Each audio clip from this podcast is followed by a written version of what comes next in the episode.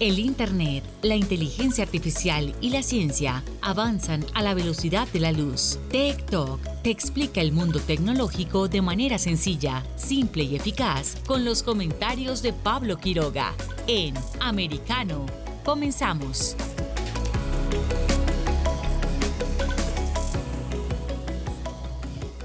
¿Qué tal? ¿Cómo están todos? Bienvenidos una vez más a nuestro programa TikTok aquí por Americano. Soy Pablo Quiroga y tenemos 60 minutos, una hora para poder abordar y conversar temas de actualidad vinculados a Internet, en redes sociales, en ciencia y tecnología. Tenemos un programa bien completo. Atención, recuerden eh, actualizar su iPhone o también su iPad o también su Mac. Nosotros eso eh, se lo vamos a contar después en la sección de los redes tecnológicos. También vamos a estar revisando un día como hoy. ¿Qué se recuerda un día como hoy? También tenemos eh, invitados especiales, así que no les adelanto más porque hoy es día lunes, lunes de sorpresa, lunes de noticia. Comenzamos ya la primera sección. Esto es Tendencias Mundiales. Tech Trends. Dentro de las tendencias eh, mundiales hay bastante que contarles, pero a ver, veamos, comencemos porque la primera nos lleva por supuesto a ver al género musical del momento, el K-Pop, pero está escrito en, no sé si es chino, japonés o coreano esto. Vamos a pedir una traducción a esto. ¿Qué es lo que dice? Ah, bueno, eh, esto está escrito en chino y habla sobre un cómic chino y eso está en primer lugar a nivel mundial. El segundo lugar se lo lleva así los ah, fanáticos del K-Pop porque están apoyando BTS está haciendo una especie de competencia y una gráfica también entre un grupo de chicas, un grupo musical y otro grupo, el grupo de ellos, por supuesto, BTS, que por cierto recordemos que se tomaron un receso para eh, dedicarse a sus proyectos personales. Bueno, aquí la votación dice BTS versus City Gears, así que mucha atención los fanáticos de el K-pop están ya votando y están moviendo las redes sociales que tiene 152 mil tweets el hashtag Army Fight for Gotti. También el cuarto lugar dice We Fight for BTS. También tiene alrededor de 77 mil tweets. Quinto lugar está, escrito en japonés. Eso eh, también va relacionado al K-pop. El sexto lugar dice Dr. Fauci. ¿Qué pasó con uno de los epidemiólogos más famosos y conocidos del mundo desde la época de la pandemia? A ver. Anthony Fauci, epidemiólogo jefe de Estados Unidos, dejará el cargo en diciembre. Se transforma así esto en una breaking news que fue lanzada hace poquito tiempo, hace poquitas horas, y las redes sociales ya lo hacen ver, ya sea a nivel mundial o también dentro de Estados Unidos. En la noticia entonces cuenta la cara visible de la respuesta del país a la pandemia del coronavirus, señala que continuará contribuyendo al avance de la ciencia y de la sanidad pública. Y la noticia continúa y dice, el epidemiólogo jefe de Estados Unidos y cara visible de la respuesta a la pandemia del COVID-2019, COVID-19, Anthony Fauci anunció este lunes que dejará ese cargo en diciembre de este año con la intención de aprovechar lo aprendido para seguir contribuyendo al avance de la ciencia y la sanidad pública. Señaló, aunque dejo mi actual puesto, no me jubilo. Después de más de 50 años de servicio gubernamental, planeo seguir la siguiente fase de mi carrera cuando todavía tengo tanta energía y pasión por mi ámbito. Lo dijo en un comunicado el médico especializado en inmunología de 81 años. Fauci se ha convertido desde el surgimiento del COVID-19 en el rostro más popular de la emergencia sanitaria en Estados Unidos, con numerosas intervenciones en programas de radio y televisión para responder dudas e intentar combatir la desinformación que circula sobre la pandemia. A ver, vamos a leer también algún Twitter que esté relacionado con Fauci. A ver, por favor, voy a hacer un clic acá. Va subiendo este hashtag. ¿ah? A ver, cualquier usuario. Arroba FBM2005. El doctor Fauci dijo hace años que planeaba retirarse de su trabajo a la Casa Blanca para fin de año. Tiene otras cosas que quiere hacer con su vida y carrera cuando tiene 80 años. Sí, cierto. Es lo que dice la gente. Sigo revisando más eh, tweets que comenta la gente. Sigo revisando. A ver. Mm, está haciendo tendencia mundial. Mucha gente está comentándolo. Ahora mismo sigo revisando. Hay gente que está de acuerdo con que se retire. Hay otros que dicen que no se retire. Otros que no le agradecen nada la función que está llevando a cabo. A ver, eh, sigo revisando. Ya, pero sigamos revisando en este, este ranking de tendencias mundiales porque en el siguiente lugar hay un hashtag que dice todos con ella. Me fui a revisar inmediatamente este hashtag que dice todos con ella y me llevé una sorpresa. Que este hashtag que dice todos con ella es también un hashtag relacionado a otro término que se llama todos con Cristina. Seguimos investigando y nos lleva a este hashtag Argentina porque Cristina Fernández pide ampliar la declaración indagatoria en el caso de corrupción. La vicepresidenta de Argentina, Cristina Fernández, solicitó este lunes en esta jornada su declaración, ampliar su declaración indagatoria luego de que la fiscalía culmine la fase de alegatos del juicio que la sienta en el banquillo por presuntas irregularidades en la adjudicación de obra pública cuando era mandataria durante los años 2007 y 2015. He instruido a mi abogado para que a los efectos de poder ejercer efectivamente mi derecho a defensa en juicio solicité la ampliación de mi declaración indagatoria para la audiencia del día de mañana 23 de agosto, anunció la vicepresidenta Cristina Fernández a través de su cuenta de Twitter. Así que está haciendo tendencia, sigo revisando más tweets. Eh, que dice acá, a ver, va, todas están relacionadas a Cristina Fernández de Kitchener. Eh, ah, hay gente que también la critica. Eh, mm, mm, sigo revisando. Esta búsqueda que estoy haciendo ahora es en tiempo real. Estoy viendo cuáles son las tendencias, lo que la gente está comentando a través de internet en estos momentos y por eso también nos demoramos a veces un poco porque estamos revisando que correspondan los eh, tweets eh, que se están eh, llevando a cabo y se están ejecutando. Sigo revisando a ver si varía un poco Candence. ¿Qué pasa con Candence? Que está haciendo tendencia. Esto es un juego anime, dice Candence Mamae. También dice Candence. ajá, estoy viendo acá también para los que les gusta todos los historietas japonesas o asiáticas están siendo tendencia a nivel mundial.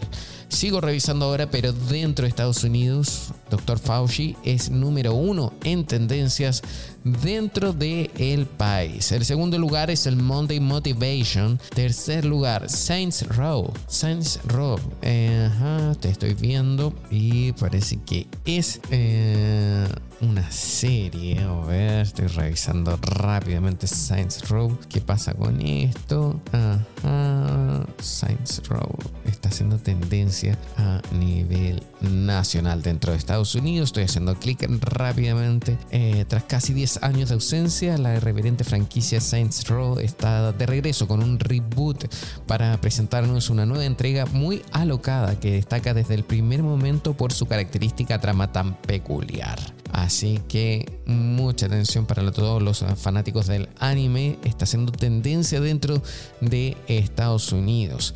Sigo revisando el ranking a nivel nacional. Dice Nick Mullens, 1755 tweets. Eh, también sigo bajando. Hay otros relacionados al K-pop. Adobe, wow. Adobe tiene más de 24.500 eh, tweets. Algo está pasando con la compañía Adobe y está haciendo tendencia a, nivel nacional. A ver qué es lo que dice. Vamos a rescatar un tweet para que. A ver, me molesta mucho que escuchar que la empresa cobrará por las actualizaciones, pero no es el fin del mundo como algunas personas creen que es. Adobe realmente fue esa cicatriz para la comunidad artística y por sí lo parece. Si compró la versión 1.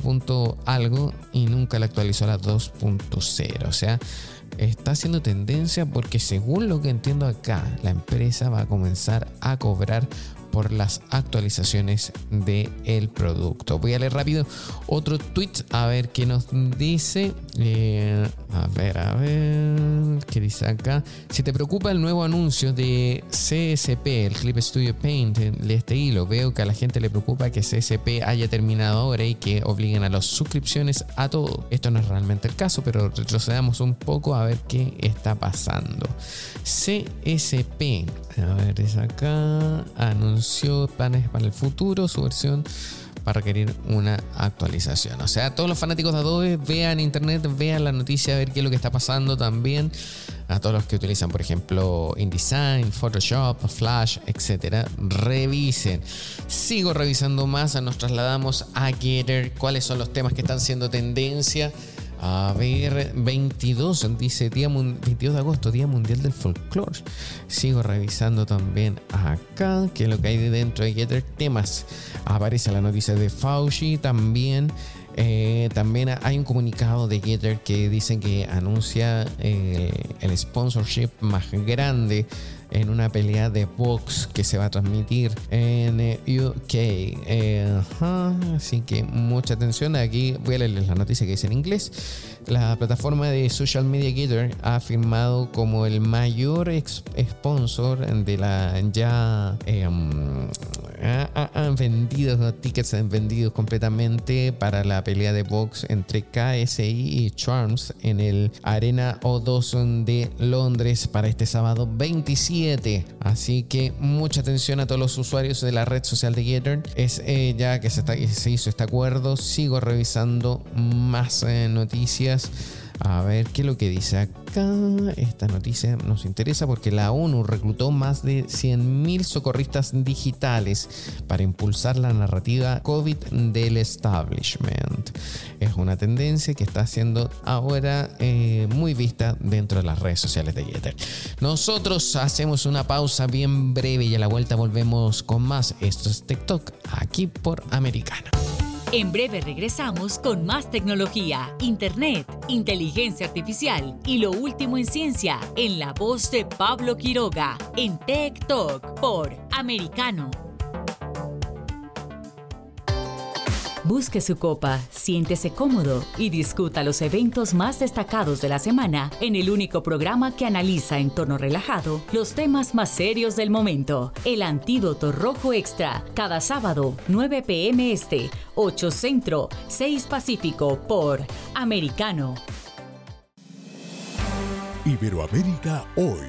Un análisis de los acontecimientos políticos y sociales y su impacto en nuestra región Entrevistas con los protagonistas de los temas relevantes, puntos de vista distintos, para que saques tus propias conclusiones. De lunes a viernes en vivo, 12 pm este, 11 centro, 9 pacífico por Americano.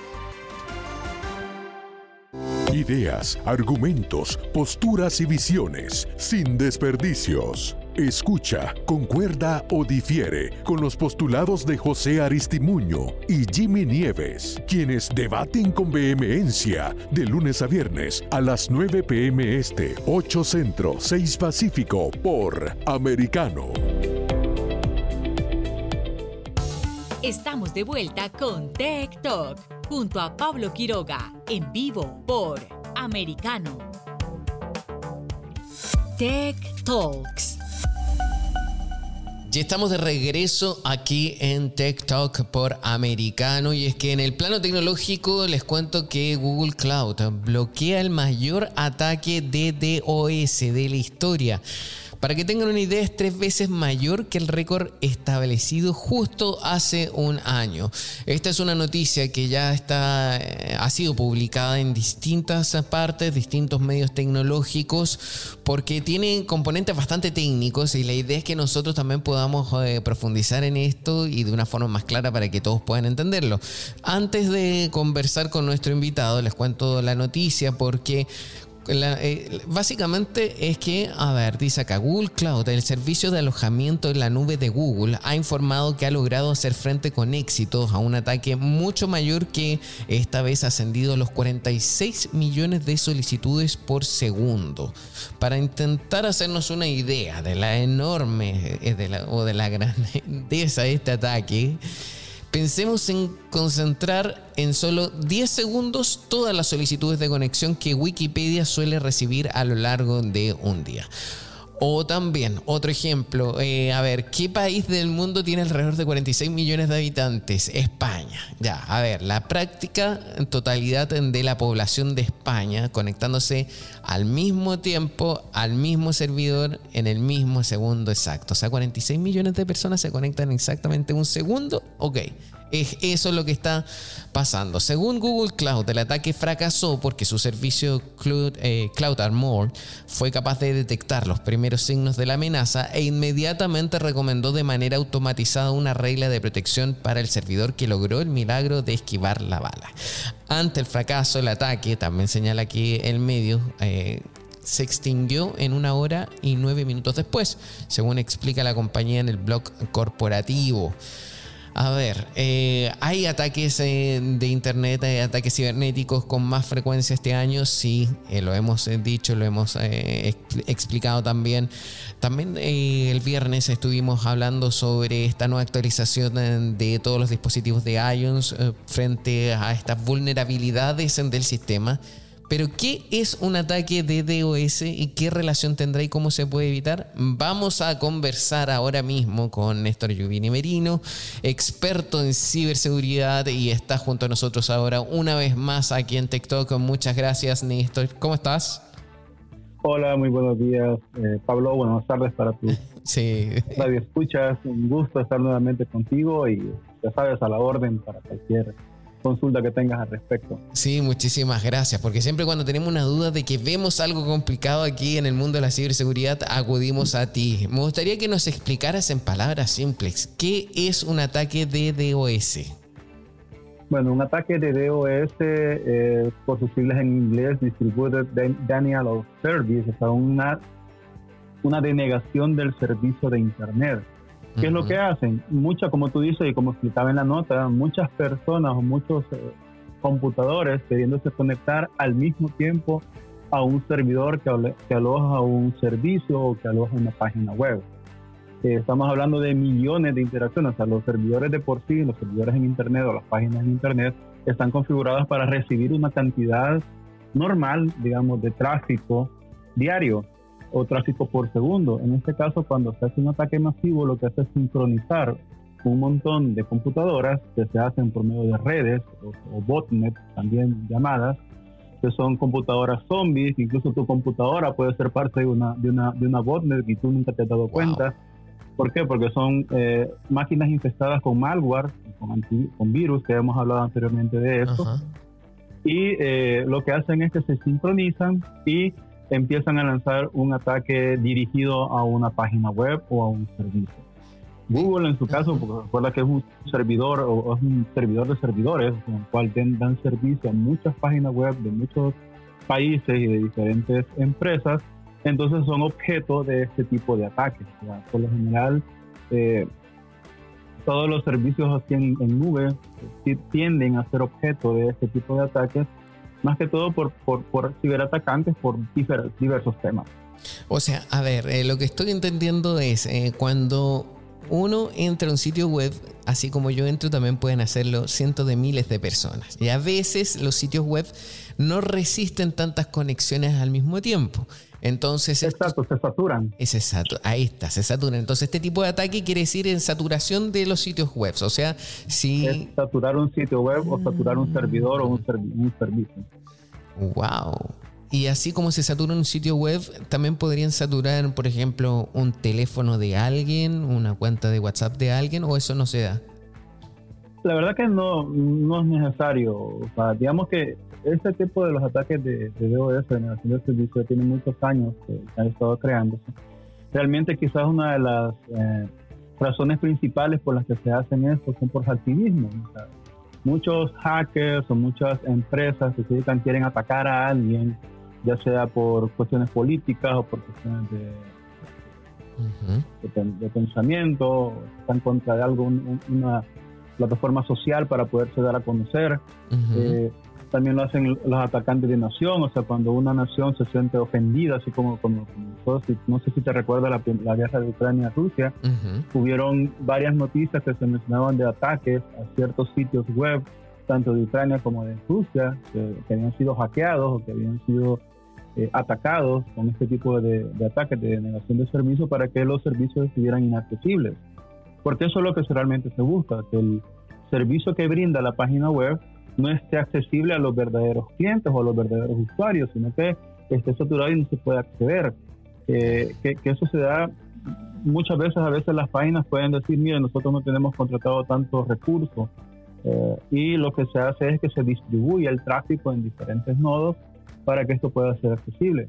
Pero cuando esto se dirige o este ataque de esto, estamos hablando de millones de computadoras o miles de computadoras queriéndose conectar, así como decía la nota, que 46 millones de españoles se quieran conectar al mismo servidor en el mismo segundo, eso ningún servidor o ningún servicio te lo va a aguantar o te lo va a soportar. Entonces va a ser que falle el sistema, incluso algunos llegan hasta fallar el servidor, o sea que puede haber un daño físico a los servidores para que pueda dar. Entonces eso ya vuelve un, un poco más grave el problema en el cual cuánto tiempo tardar esta empresa en recuperar sus servicios, porque puede haber fallado, puede haber dañado información, No se utiliza para robar, no se utiliza para robar información porque no está, no, es eso el objetivo.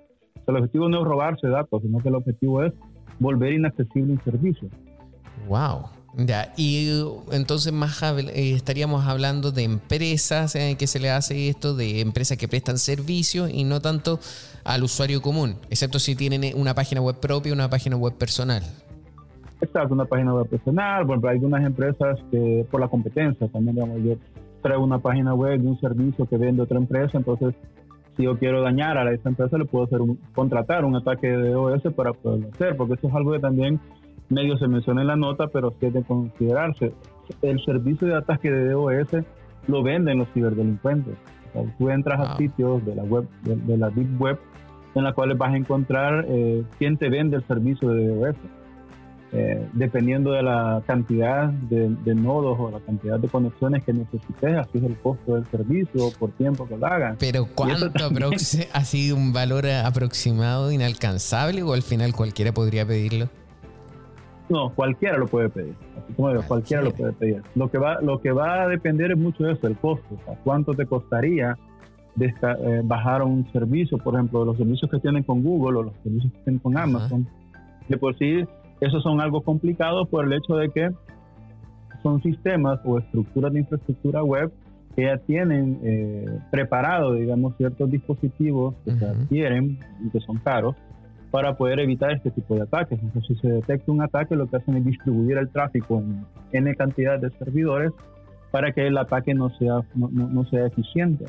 Pero si es una empresa que tiene su servidor local, por, así decirlo, entonces ahí sí va a tener o, va a sufrir una, una, consecuencia bien puntual en el sentido de que puedan echar abajo sus servicios. Y quiero invertirte la pregunta, ¿podría yo también pedir un ataque de DOS pero sin que haga daño, sino que marque o aumente el tráfico de mi sitio web, cosa para poder después venderlo publicidad, eh, a, marcas y decirle, mira, mi sitio lo visita 50.000 o 100 personas, ¿o no? No, por, no, no, porque en este caso los ataques de DOS lo que hacen es mandar tráfico basura, por así decirlo. Ah, o sea, códigos y tráfico basura en el cual lo que te hace es que el servidor te quiera dar una respuesta y, nunca la va a encontrar. Entonces, al tener esa saturación, las, los verdaderos clientes en este sentido, si quieren entrar a tu página, no van a poder hacerlo porque el servidor está tratando de procesar otro tipo de peticiones que ya le han llegado. Entonces no se completa para poder decir en, en un tráfico normal que se completó la conexión y entonces ya me cuente para mi, para, para mi retorno de dinero, digamos, si yo estoy monetizando algún, algún sitio. Qué interesante. ¿Y tendrá alguna relación esto también con lo que pasó con eh, iOS eh, la semana pasada cuando mandaron a hacer esta actualización de emergencia? ¿O no? Nada. No, porque en ese caso el, iOS fue lo que encontraron fue una, una brecha de seguridad en el código fuente de, los dispositivos, desde la versión creo que era la, desde los iPhone 6 o iPhone 6, creo que traían, un, traían un problema de, configuración eh, nativa. Entonces, lo que hicieron fue parchar esa, esa vulnerabilidad. Y en ese caso, lo que pasa con estos ataques, cuando son brechas de seguridad en vulnerabilidades, son los, los, llamados ataques de día cero. si en ese momento alguien se encuentra esa vulnerabilidad, la puede explotar. Y ahí sí puede ser para temas de robo de información, para acceso a datos, para acceso al dispositivo, pero no son ataques de denegación porque realmente lo que hacen es acceder al, dispositivo de una forma fraudulenta aprovechando una vulnerabilidad misma de la, mm. Aplicación. Entiendo. Y retomando el tema del DDoS, eh, ¿hay alguna forma de prevenirlo? Eh, si estás en una, eh, si tienes tus servicios montados en empresas como Google, como Amazon, como Microsoft, eh, es bien difícil porque ellos mismos te dan una protección contra este tipo de ataques. Si tú tienes eh, tus servidores en Prime, eh, en una empresa, entonces sí tienes que invertir un poco en infraestructura de red que te permita detectar este tipo de ataques y tratar de dar una solución o una solución física, o sea, comprar un dispositivo que te ayude a evitar eso, como los IPS, como, un firewall, también que el firewall te lo puede aguantar siempre y cuando depende mucho de cómo es el ataque, porque hay, en ataque de denegación de servicio hay muchas formas de poder atacar. Está de la forma normal, que es el HTTPS, o sea, una petición normal a una página web, y está también un ataque de, de, SSHS, que es ya un ataque directamente por, por código, o sea, ya es un poco más avanzado, y en el sentido de que siempre te va a buscar un mismo objetivo, o sea, bajar el sitio, bajar el sitio, ese es el término común, digamos, que puede ser, cuando tú no puedes acceder a un servicio y te aparece un mensaje en un navegador que después de tanto tiempo no se ha podido conectar. Qué increíble. ¿Cuánto hemos aprendido en estos 12 minutos de conversación? Muchísimas gracias, Néstor, como siempre. De nada, Pablo, ya sabes, estamos a la orden y cualquier tema que tengas, estamos a la orden para poderte apoyar. Muchas gracias. Ha sido, por supuesto, Néstor Merino, que eh, como siempre ha estado dispuesto a conversar junto a nosotros y explicarnos nuevos y más temas. Nosotros hacemos una pausa bien breve y a la vuelta volvemos con más. Esto es TikTok aquí por Americano. En breve regresamos con más tecnología, internet, inteligencia artificial y lo último en ciencia en la voz de Pablo Quiroga en Tech Talk por Americano. Una mirada global de la influencia de Medio Oriente en el mundo occidental, junto a Hannah Beris, cada sábado en Israel hoy, 2 p.m. Este, 1 Centro, 12 Pacífico por Americano los avances científicos y tecnológicos relevantes, Internet, redes sociales y el mundo de los videojuegos en Tech Talk con Pablo Quiroga. Conéctate de lunes a viernes, 2 p.m. Este, 1 Centro, 11 Pacífico, en vivo por Americano.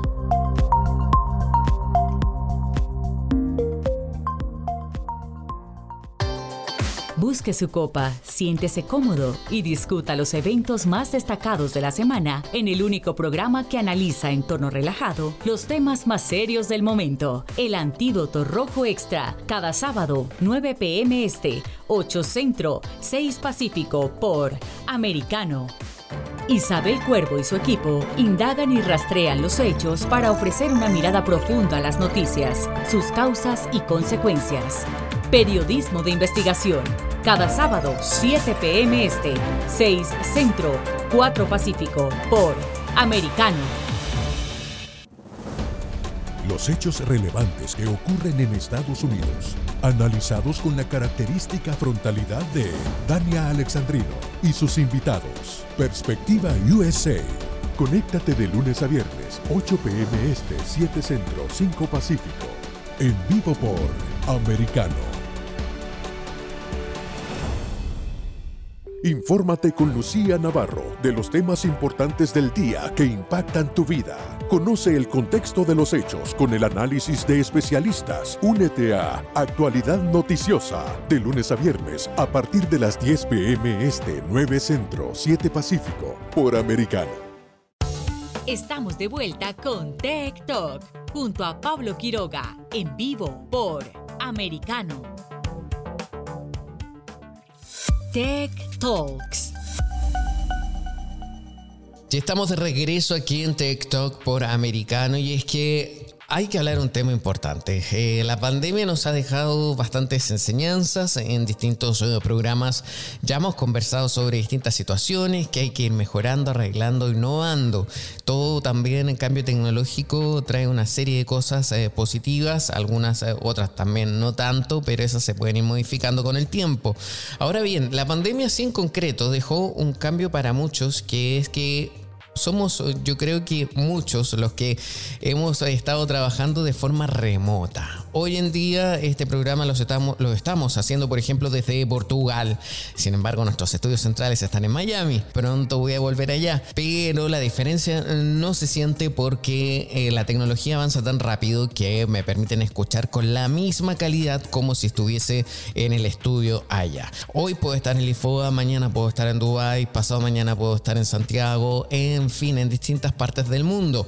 Y muchas veces eh, también, eh, así como hay nómades digitales, como yo, también hay otras personas que son los SPAT, que son personas que tienen también carreras tradicionales, que están viviendo en otra parte, en otro país, ya sea para disfrutar una experiencia, para tomar más eh, responsabilidades, eh, para mejorar el currículum, etc. Hay muchísimas razones. Y también nos encontramos en países donde los idiomas, el idioma local es distinto al nativo de nosotros. ¿A qué quiero llegar con esto? Es que cuando estamos desarrollando nuestra vida en otra parte del mundo, eh, lo podemos hacer en otro idioma, generalmente en inglés. En la mayoría de los países del mundo occidental la gente habla inglés, pero también hay otra parte del mundo donde el inglés no es un idioma común y ahí nos encontramos también con un problema grande que tenemos que saber adaptarnos y también aprender, por supuesto, la lengua local. Muchas veces en este diario vivir, yo aquí estoy explicándoles toda la situación, pero en este diario vivir podemos también contraer alguna enfermedad. Nos enfermamos y tenemos que acudir al doctor. Y ahí cuando acudimos al doctor, en algunas situaciones se convierte en una tarea bien compleja porque nosotros no sabemos cómo poder comunicarnos en una lengua local cuando el doctor, por ejemplo, nos da un diagnóstico. O también, más simple, un ejemplo súper concreto, en Estados Unidos la comunidad latina es gigante. Somos son muchísimos son los que hablamos español dentro de Estados Unidos, un país que es de habla inglesa. Sin embargo, también dentro de la comunidad latina hay muchos, hay muchas personas que no hablan inglés. ¿Qué pasa cuando nos enfermamos? ¿Qué pasa cuando tenemos una enfermedad y una enfermedad de cuidado que es compleja? ¿Cómo podemos conocer qué es lo que nos está pasando a raíz de un informe médico. A veces nos cuesta poder leerlo, a veces también nos vamos a Wikipedia de forma errónea. No digo que esto sea una práctica válida. Muchas veces ingresamos e intentamos nosotros aclarar lo que nos está pasando. Eso es un problema. ¿Por qué? Porque estamos leyendo un texto que ha sido escrito quizás no pensando en nuestros exámenes, no pensando en nuestra condición y ahí entramos un problema gigante. ¿Hay solución para esto? Sí, hay solución para esto. Sin embargo, me gustaría que ahondáramos más y conversáramos de qué se trata, cómo se puede hoy en día interpretar un examen médico, cómo se podría eh, tener más información sobre un diagnóstico médico. Hay una plataforma, hay una startup. Nosotros empezamos a buscar soluciones. Dijimos, ok, este es el problema. ¿El problema cuál es? El tema del idioma. No manejamos un idioma local. Ok, ¿hay información? Pues sí. ¿Hay una solución? Pues sí. Encontramos un proyecto de una startup que opera en Suiza y está a cargo de una mexicana también. Una mexicana forma parte de ese proyecto. Eh, tuve el, agrado de poder conocerla hace unas semanas atrás y me gustaría que nos explicara y nos presentara bien este proyecto, en qué consiste. Está junto a nosotros ahora Larisa Aragón, quien es eh, parte de SumMed. ¿Qué tal, Larisa? ¿Cómo estás? Hola, Pablo. Muy bien, gracias. Encantada de estar aquí hoy en tu programa. Gracias por invitarme. Gracias. Mira, yo no sé ahora si hice bien la introducción, pero tú podrás ayudarnos. Pero suele pasar esto de lo de los idiomas, exámenes médicos que van en una lengua distinta a la nuestra. ¿Cuáles son los principales problemas cuando estamos en una situación así? Sí. Bueno, gracias por la introducción. Creo que diste en el clavo, como decimos. Y bueno, los principales retos a los que se enfrentan no solo los pacientes que, como tú has dicho, han sido diagnosticados con alguna enfermedad, sino también los familiares, los y las cuidadoras de estos pacientes tienen retos y son varios. Por enumerar algunos, eh, el primero es generalmente el, texto que encuentran, por ejemplo, en el internet o que reciben de su equipo médico es complicado y es demasiado largo. ¿Qué significa? Que la terminología es muy especial y no es comprensible para gente como probablemente tú y yo, que no tenemos un, un estudio, digamos así, médico científico, pero hemos ido a alguna escuela a estudiar precisamente este tipo de, terminología. Aparte el texto no es fácilmente accesible. ¿Qué quiere decir? Que la legibilidad, el idioma es por decir así desconocido y bueno, hay muchas cosas que se encuentran en la jerga médica, es que lo llamamos. Y por mencionar un último punto, se desconoce la fuente y la credibilidad de la información, como tú mencionabas también, es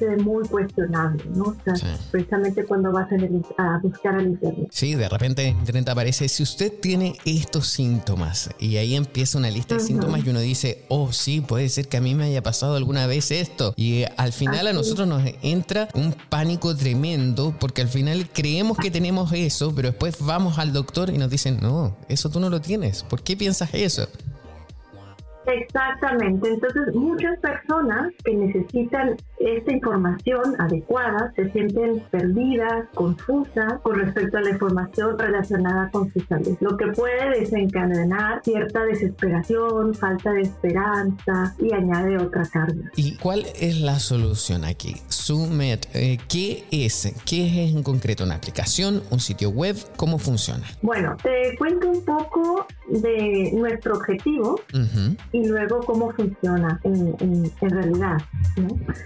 Bueno, nuestro objetivo con Summit, que es el nombre de la plataforma, plataforma es prácticamente en el Internet. Entonces es un sitio que vas a encontrar, puedes encontrar en el Internet entrando a una página web. Entonces nuestro objetivo principal es ayudar a los pacientes o familiares, como mencionaba, cuidadores, cuidadoras, a navegar por ese mundo tan complejo y confuso que es la información médica. Y lo que hacemos es ayudarlos para que estén informados, para que puedan gestionar su enfermedad y tomar decisiones informadas con sus equipos de atención médica. Entonces, lo que hace nuestra plataforma es, se lo voy a explicar así muy sencillamente, cuando tú tienes un reporte médico, ¿qué significa? O sea, un reporte patológico, por ejemplo, ¿no? O sea, cuando hubo una biopsia o algún tipo de análisis eh, que tuvo que hacerse, recibe el paciente, en la mayoría de los casos, a veces no, una copia de ese reporte médico. Entonces, o hay un artículo científico que encontraste en el internet, que como decía antes es muy complejo, muy largo de entender, y te gustaría entenderlo porque probablemente es una opción nueva que existe para tu tratamiento médico. Entonces, vas a la página web de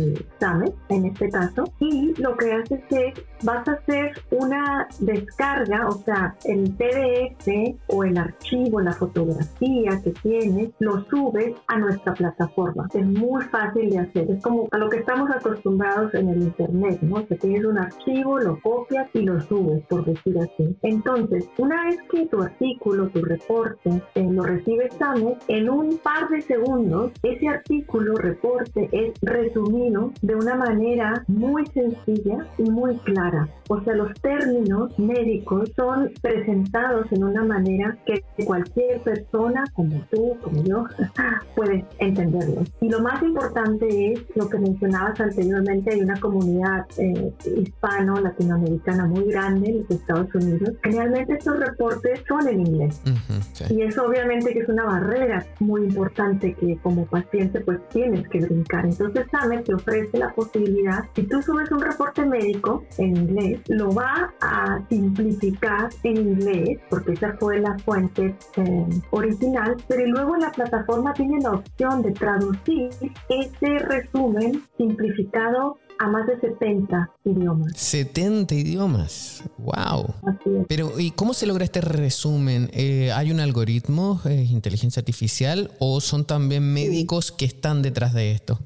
la meta es que el algoritmo y la inteligencia artificial eh, es la que se va a encargar de hacer este tipo de simplificación. Y como es una inteligencia que va aprendiendo, al principio obviamente que tenemos que darle información para que aprenda a hacer estos resúmenes cada vez mejor y mejor. Entonces, al principio, durante los estudios que estamos realizando ahora, como uno en Portugal, vamos a recibir retroalimentación de médicos, de pacientes, conforme a estos eh, resúmenes. Entonces, la inteligencia artificial cada día va a ser mucho más exacta. Qué bien, qué interesante eso. Eh, me hablas también de Portugal. ¿Han tenido reconocimientos, alianzas también con otros países? Ustedes están en Suiza, para empezar. Exactamente. Nosotros estamos en Suiza y bueno, Portugal fue el lugar donde nos conocimos y Portugal fue el primer país en Europa en el que vamos a conseguir tener esta aplicación prácticamente utilizada ya por pacientes. O sea, es ya casi una realidad que el examen va a ser eh, o va a poder ser accesada por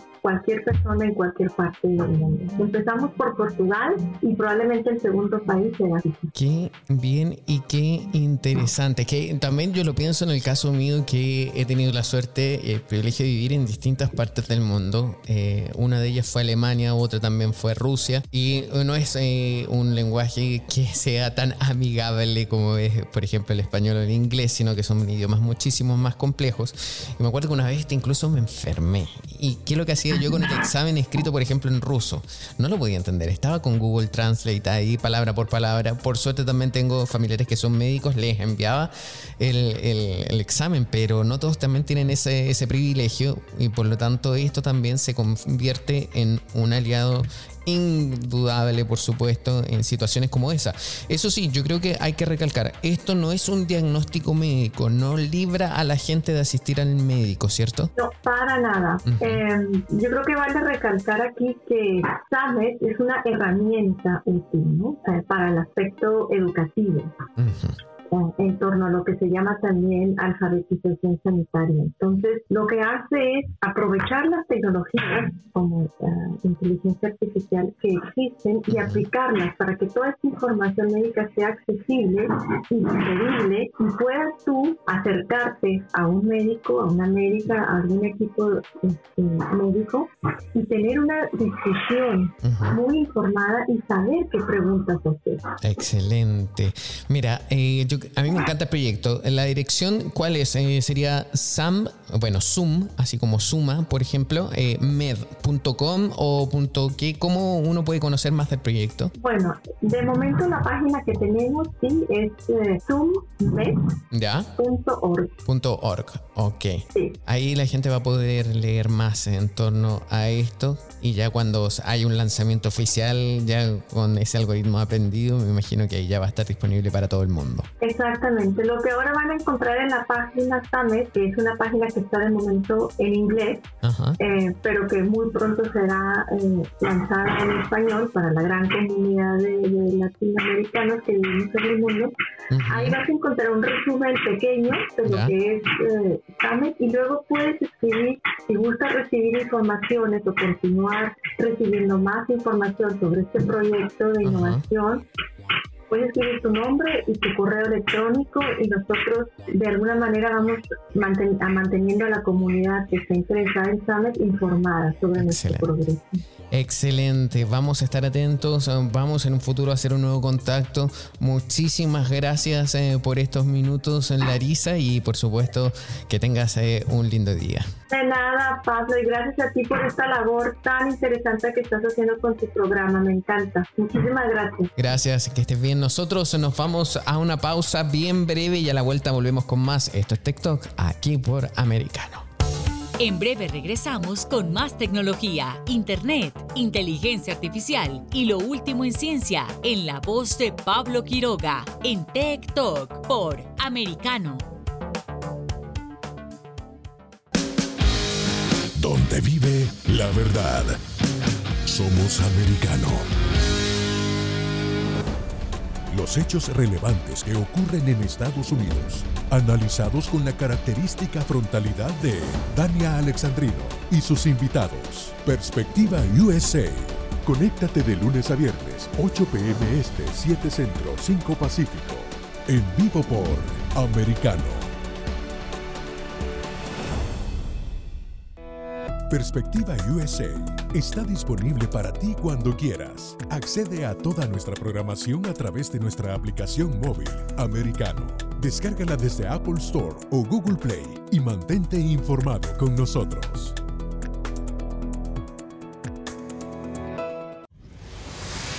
Diego López y Dianelis Guerra comentan y analizan el acontecer deportivo, torneos, campeonatos y la actuación de tus atletas favoritos en Deportes Americano. Sábado, 10 pm este, 9 centro, 7 pacífico por Americano. Busque su copa, siéntese cómodo y discuta los eventos más destacados de la semana en el único programa que analiza en tono relajado los temas más serios del momento. El Antídoto Rojo Extra, cada sábado, 9 pm este, 8 centro, 6 pacífico por Americano. Los hechos relevantes que ocurren en Estados Unidos, Europa, Asia y Medio Oriente, vistos con la mirada experta de la internacionalista Lourdes Subieta, en Así está el mundo, de lunes a viernes, 11 a.m. Este, 10 Centro, 8 Pacífico, en vivo por Americano. Ideas, argumentos, posturas y visiones, sin desperdicios. Escucha, concuerda o difiere con los postulados de José Aristimuño y Jimmy Nieves, quienes debaten con vehemencia de lunes a viernes a las 9 pm este, 8 Centro, 6 Pacífico por Americano. Estamos de vuelta con Tech Talk junto a Pablo Quiroga en vivo por Americano. Breves tecnológicos. Y en breves tecnológicos, a ver, esta noticia se la advertimos el día viernes y hoy lo volvemos a recortar porque es importante. Si son usuarios de algún producto Apple, es decir, usan el sistema operativo iOS, deben actualizar ya su equipo. No esperen a que TikTok termine, no, eh, sigan escuchándonos, pero pónganse a actualizar de inmediato su computador, tableta, teléfono móvil, etcétera, todo lo que sea de Apple, actualícelo. Y es que si son usuarios de algún producto de Apple, es decir, usan el sistema operativo iOS, deben actualizar ya el equipo. A fines de la semana pasada se instó a los propietarios de iPhone, Macs y iPads a actualizar sus dispositivos lo antes posible después de que Apple lanzara una nueva actualización de seguridad. Las tres actualizaciones del sistema operativo iPad y iOS 15.6.1 y Mac OS 12.5.1 corrigen un par de errores importantes que podrían permitir que los hackers ingresen a un sistema. Además, Apple dice que las vulnerabilidades pueden haber sido explotadas activamente, lo que significa que cualquier dispositivo que no se haya actualizado podría correr el riesgo de ser atacado. Las nuevas actualizaciones no incluyen ningún otro cambio o corrección de seguridad según sus especificaciones de lanzamiento. La actualización no ha llegado a sistemas operativos más antiguos como Mac OS, Catalina y Big Sur. Por lo general reciben actualizaciones de seguridad, pero no nuevas funciones y no está claro si el error está presente en esos sistemas o si es solo una parte de los sistemas operativos más recientes. La actualización se puede descargar al abrir las aplicaciones de configuración o preferencias del sistema y elegir la opción actualización de software. Eso debería verificar si hay nuevas actualizaciones. O sea, a ver, momento, silencio. Ustedes lo que van a hacer, si tienen el teléfono en español, ir a ajustes, luego a general y de general dice actualizaciones de sistema.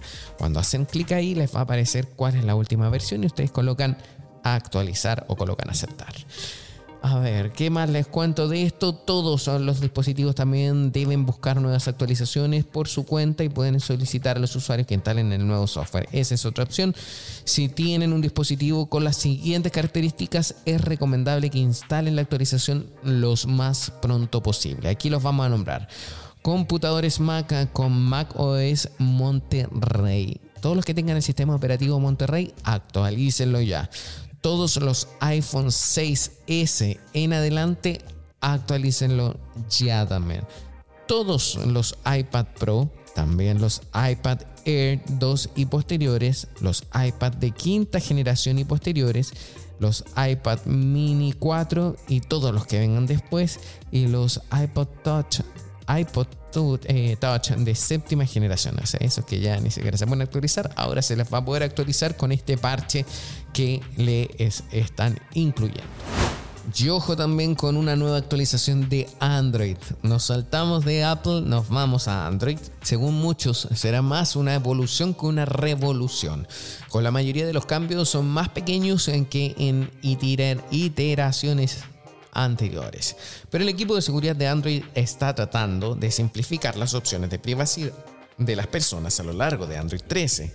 Probablemente no pasen mucho tiempo pensando en la configuración de privacidad seguridad de su teléfono. Sin embargo, cada vez que descargan un nuevo sistema operativo vale la pena pasar unos minutos desplazándote y tocando todas las opciones que no han tocado o no han conocido en los últimos son 12 meses. A ver, esto es lo que deberían ver en Android 13 update en los permisos de la aplicación. También se ha actualizado el panel de privacidad de Android, el panel de control al que se puede acceder a través de ajustes y luego privacidad muestra los permisos que ha dado a las aplicaciones para usar. Esto es muy práctico. También el, selector de fotos tiene autorización. Cuando quieres usar una foto que has tomado en otra aplicación, por ejemplo como una foto de perfil de Twitter o para compartir imágenes con amigos, los dispositivos utilizan ahora Photo Picker. Ahora solo dará la aplicación acceso a las fotos que les permitas. Pocas cosas eh, son más exasperantes que las aplicaciones que envían un aluvión constante de notificaciones. Y hay algunas notificaciones que es posible que no quieras que aparezcan en tu pantalla para que las veas, eh, para que las vean cercano. Eso se arregla en el nuevo update. Otras opciones también que se actualizaron eh, van en torno a la seguridad y privacidad. Así que les recomendamos chequearlo. Si actualizan el Android a la última versión, dedíquense al menos una horita o ya 30 minutos en ver eh, las nuevas modificaciones respecto a lo que es seguridad. Y si este fin de semana vio algunas luces anormales en el cielo de Estados Unidos y Europa, no se preocupe. Eran auroras boreales reportadas tras una gran tormenta magnética que vivimos en nuestro sistema solar. En América del Norte se reportaron avistamientos de auroras en Michigan, el estado de Washington, Dakota del Norte, Colombia, británica, Ontario y este siempre me ha costado. Saskatchewan. En Europa muchos publicaron fotos de la aurora boreal desde Escocia, Irlanda, Noruega y más allá. También me cuentan que en Rusia se vio. Las auroras se crean durante las tormentas, eh, tormentas geomagnéticas cuando la energía y las partículas del Sol perturban temporalmente la magnetosfera de la Tierra. Algunas partículas solares viajan a lo largo de las líneas de campo magnético de la Tierra hacia la atmósfera superior, excitando así moléculas de nitrógeno y oxígeno y liberando fotones de luz. Las tormentas geomagnéticas intensas a veces pueden interrumpir las comunicaciones GPS o las operaciones por satélite. El trabajo remoto ya revoluciona Estados Unidos. Según analistas, el trabajo a distancia ha disminuido significativamente desde los confinamientos que tuvimos en el 2020, cuando casi dos tercios del trabajo se realizaban de forma remota pero desde entonces se ha estabilizado a un nivel extraordinariamente alto. Alrededor de un tercio del trabajo se realizó de forma remota en los Estados Unidos en el 2021 y 2022 esto, según los economistas José María Barrero del Instituto Tecnológico Autónomo de México y Nicolás Bloom de la Universidad de Stanford y Steven Davis de la Universidad de Chicago. Otros puntos de datos apoyan esta observación y sugieren que los trabajadores remotos están cambiando a un horario híbrido una nueva encuesta compartida con The Post por Gallup encontró que el 29% de los trabajadores con capacidad remota trabajan desde casa a tiempo completo en junio frente al 39% en febrero. O sea, 29 frente a 39. O sea, ahora está más bajo. Mientras que la proporción de horarios híbridos de trabajo aumentó a una cantidad comparable. Las tasas más altas de trabajo a distancia aparecen entre la tecnología, las comunicaciones, los servicios profesionales y los trabajos financieros y de seguros, según los datos de más de 200.000 empresas que utilizan el proveedor de nóminas y beneficio Custo. Esos datos también muestran que el trabajo remoto crece en todos los ámbitos. Y las eh, Big Tech ya tienen pensado cómo actuar de cara a las elecciones de mitad de mandato. Activistas advierten que dicha desinformación podría deslegitimar los exámenes parciales del 2022, en los que todos los escaños de la Cámara de Representantes y más de un tercio del Senado están en juego. Facebook está optando de nuevo por no eliminar algunas reclamaciones de fraude electoral y en su lugar pueden usar etiquetas para redirigir a los usuarios a información precisa sobre las elecciones. Twitter dice que aplicará etiquetas de desinformación o eliminará las publicaciones que socaven la confianza en el proceso electoral, como las afirmaciones no verificadas de manipulación electoral sobre la carrera 2020 que violen sus reglas. Sin embargo, la empresa no especificó cuándo eliminaría los tweets ofensivos, pero dijo que el etiquetado reduce su visibilidad. Esto contrasta con las plataformas como YouTube y TikTok que están prohibiendo y eliminando las reglas reclamaciones de manipulación electoral del 2020, según los planes electorales publicados recientemente en esas plataformas. Los expertos en desinformación advierten que el rigor de las políticas de las empresas y, los, y lo bien que hacen cumplir sus normas podrían marcar la diferencia entre una transferencia pacífica del poder y una crisis electoral. En los 41 estados que han celebrado concursos en denominaciones este año, más de la mitad de los ganadores republicanos hasta ahora, unos son 250 candidatos en 469 comicios, han aceptado las afirmaciones del expresidente Donald Trump sobre su derrota hace dos años, según un análisis reciente del Washington Post. Nosotros eh, nos vamos bien rápido una pausa y luego volvemos con la parte final de nuestro programa TikTok aquí por Americano. En breve regresamos con más tecnología, internet, inteligencia artificial y lo último en ciencia en la voz de Pablo Quiroga en Tech Talk por Americano. Vive en la verdad. Somos americano. Iberoamérica Hoy está disponible para ti cuando quieras. Accede a toda nuestra programación a través de nuestra aplicación móvil americano. Descárgala desde Apple Store o Google Play y mantente informado con nosotros.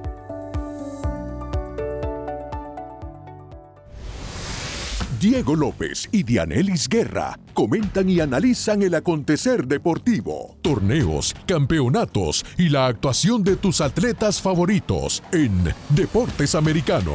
Sábado, 10 pm Este, 9 Centro, 7 Pacífico por Americano.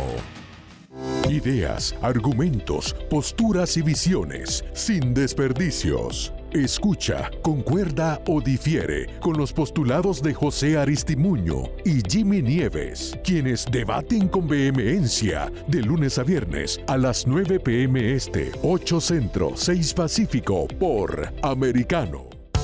Estamos de vuelta con Tech Talk junto a Pablo Quiroga en vivo por Americano. Un día como hoy. Y en un día como hoy hay noticias y también vamos a recordar tres efemérides, porque un 22 de agosto de 1922 la BBC emite el primer programa de televisión público por señal abierta. Y un 22 de agosto pero de 1980 se reúnen IBM y la esposa de Kildall por Digital Research para negociar el uso del CPM86 en las PC. Sin embargo, no lograron acuerdo. Y luego el 22 de agosto, pero del año 2007, a ver, esto es uno de los primeros récords de spam. Aquí se los voy a leer. Stormbotnet envía 57 millones de email spam en tan solo un día. ¡Wow! Obviamente esa cifra a muchos les parece exagerada, pero para sorpresa quizás de ustedes, esa cifra ya se superó por lejos, por lejos, por lejos. Pero en el año 2007 sí se recuerda que por primera vez se contabiliza la cantidad de 57 millones de spam en tan solo un día. Con esto nosotros estamos llegando ya al final de nuestro programa. Ha sido un día interesante, bien informativo. Recuerden que estamos eh, presentes en distintas plataformas. Dentro de Estados Unidos nos escuchan a través de la radio digital en Sirius XM, en, el canal 153. También pueden escucharnos a través de nuestra aplicación. Pueden también vernos a través eh, del Apple TV, de Roku, de Chromecast. En fin, estamos en todas partes. Somos TikTok. TikTok, TikTok. Y esto es americano. Recuerden también, una vez que mm, ya está nuestro programa al aire, cuando terminamos, esperen uno, unas dos horas. Vamos a pedirle a Yuri que lo haga antes, pero esperen un tiempo y ahí van a poder ustedes disfrutar nuevamente de este programa en formato podcast y también revisar los programas anteriores. Por ahora comienzo a despedirme, pero les dejo ya una invitación, así que recuerden seguir escuchándonos siempre, siempre, siempre a través de Americano Media. Nos vemos mañana, que estén bien. Chao, chao. Tech Talk y Soberproy. Conéctate con nosotros de lunes a viernes a las 2 p.m. Este, 1 Centro, 11 Pacífico, por Americano.